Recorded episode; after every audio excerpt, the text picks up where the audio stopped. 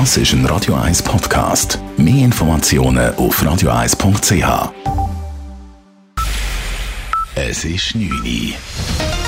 Radio 1, der Tag in 3 Minuten. Mit dem Alles Kral.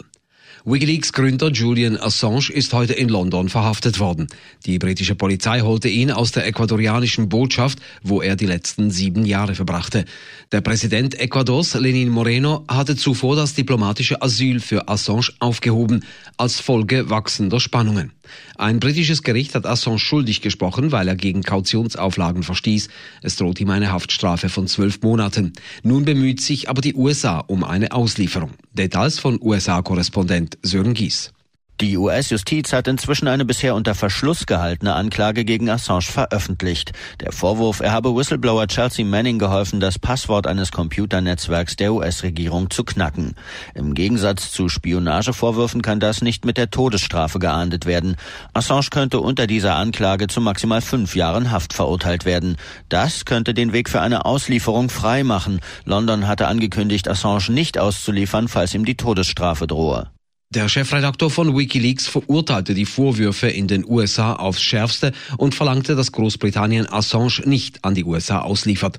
Assange habe als Journalist gehandelt und Dokumente über die Tötung von Zivilisten in Afghanistan oder im Irak durch die US-Armee veröffentlicht. Dies dürfe nicht strafbar sein. Die britische Premierministerin Theresa May hat das Parlament nach der Brexit-Frist-Verlängerung der EU zur Eile gemahnt. May rief dazu auf, möglichst schnell eine Einigung zu erzielen, damit das Land noch vor den Europawahlen am 23. Mai geordnet aus der EU austreten könne. Dazu müssen alle Kompromisse eingehen. Die EU hat gestern einen weiteren Aufschub des Brexits bis zum 31. Oktober gewährt. Bei einem Ja zum Vertrag im britischen Parlament kann Großbritannien aber unverzüglich die EU verlassen. Die Grünen prüfen für den Kanton Zürich eine Motion für ein Moratorium von 5G-Antennen. Die Swisscom will bis Ende Jahr 90 Prozent der Schweizer Bevölkerung mit dem neuen Mobilfunkstandard versorgen. Das Bundesamt für Umwelt analysiert aktuell allfällige Risiken durch die Strahlung und will bis Mitte Jahr die Ergebnisse vorlegen. Bis dahin müsse man mit der Aufschaltung des 5G-Netzes zuwarten, sagt Esther Guya, Fraktionspräsidentin der Grünen im Zürcher Kantonsrat.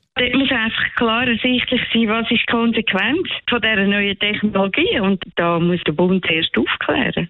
Ich denke, wir werden uns am Ende noch mal Gedanken machen in der Fraktion, ob wir wollen, ein Moratorium eingeben für die Zeit, bis die Studie da ist.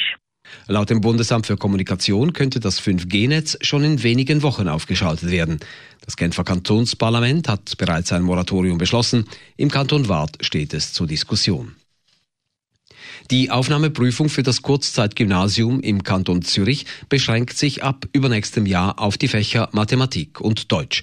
Das hat der Zürcher Regierungsrat entschieden. Er harmonisiert damit den Übertritt von der Sekundarschulstufe in die fünf verschiedenen Maturitätsschultypen.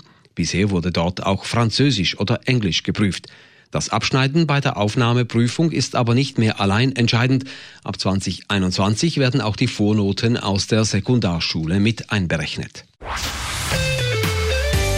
Radio 1 Wetter.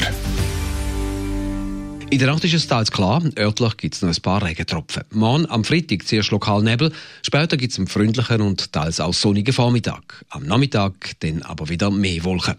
Temperaturen morgen am frühen Morgen um die 1 bis 3 Grad, am Nachmittag bis 10 Grad. Das war der Tag in 3 Minuten.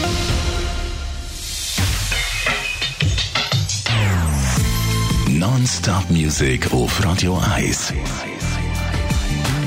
Die besten Songs von allen Zeiten. Non-Stop. Radio 1.